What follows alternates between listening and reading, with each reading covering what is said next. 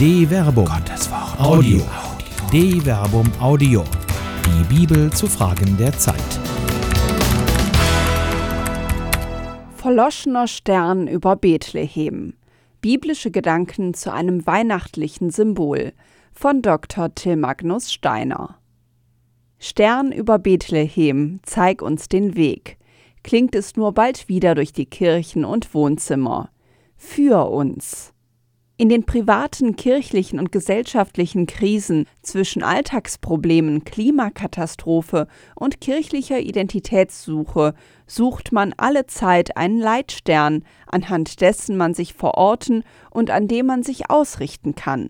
Zur Zeit Jesu Geburt gab es in der römischen Welt den astrologischen Glauben, dass jeder Mensch einen Stern habe, der mit der Geburt entsteht und mit dem Tod vergeht. Diese Auffassung, dass jeder einen Stern in den Himmeln hat und nach seinen Werken auch sein Stern leuchtet, ist auch in der mittelalterlichen jüdischen Exegese zu finden. Midrash Tehillim, Psalm 148, Paragraph 1. In der Weihnachtsgeschichte des Matthäus ist der Stern, der die Magier aus dem Osten bis nach Bethlehem führt, sein Stern, der Stern des neugeborenen Königs der Juden. Wo ist der neugeborene König der Juden? Wir haben seinen Stern aufgehen sehen und sind gekommen, um ihm zu huldigen. Matthäus Kapitel 2 Vers 2 In der Antike gab es sowohl aus dem griechischen, römischen als auch dem jüdischen Herrschaftsbereich Münzen, auf denen ein Stern als Symbol des Königs zu sehen ist. Der Stern über Bethlehem ist das Herrschaftssymbol des hilflosen Säuglings, der als König der Juden ohne weltliche Herrschermacht am Kreuz sterben wird. In vielerlei Weise wird im Alten Testament Gott als Weltenherrscher mit der Lichtmetaphorik verbunden und dies resoniert in der Adventszeit. Das Volk, das in der Finsternis ging, sah ein helles Licht. Über denen, die im Land des Todesschattens wohnten, strahlte ein Licht auf. Jesaja Kapitel 9 Vers 1 Steh auf, Zion, werde Licht, denn es kommt dein Licht und die Herrlichkeit des Herrn geht strahlend über dir auf. Jesaja Kapitel 60, Vers 1.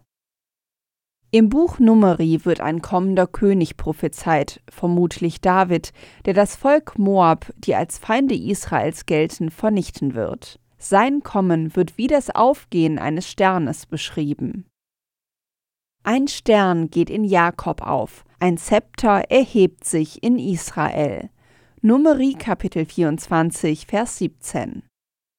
Im Alten Testament steht in diesen Stellen der Stern oder das Licht in der Finsternis für Gott oder den von ihm eingesetzten Erlösung bringenden König. Im Evangelium nach Matthäus führt der Stern die Magier zu Jesus Christus. In der Geschichte der Textauslegung fehlt es nicht an kreativen Versuchen, ihn rational zu erklären.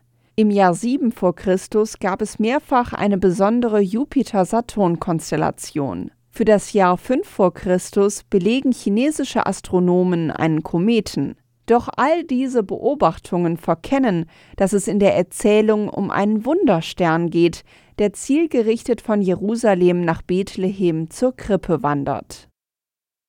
Und siehe, der Stern, den sie hatten aufgehen sehen, zog vor ihnen her bis zu dem Ort, wo das Kind war. Dort blieb er stehen. Matthäus Kapitel 2, Vers 9. Der einzige Sinn des Sterns ist die temporäre Führung. Aufgrund seiner Entstehung gehen die Magier nach Jerusalem, von dort führt er sie nach Bethlehem, und danach spielt er keine Rolle mehr.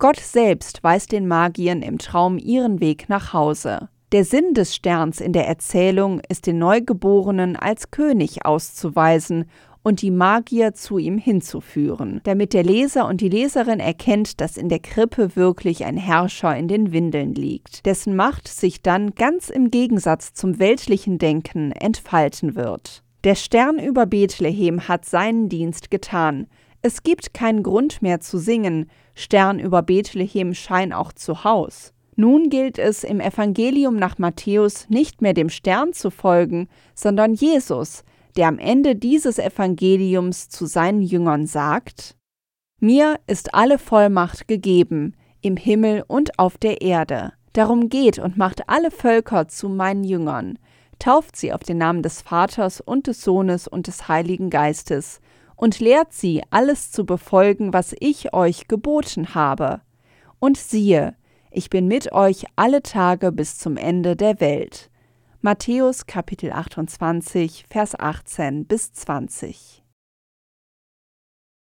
Eine Produktion der Medienwerkstatt des katholischen Bildungswerks Wuppertal Solingen-Remscheid. Autor Dr. Till Magnus Steiner. Sprecherin Jana Turek.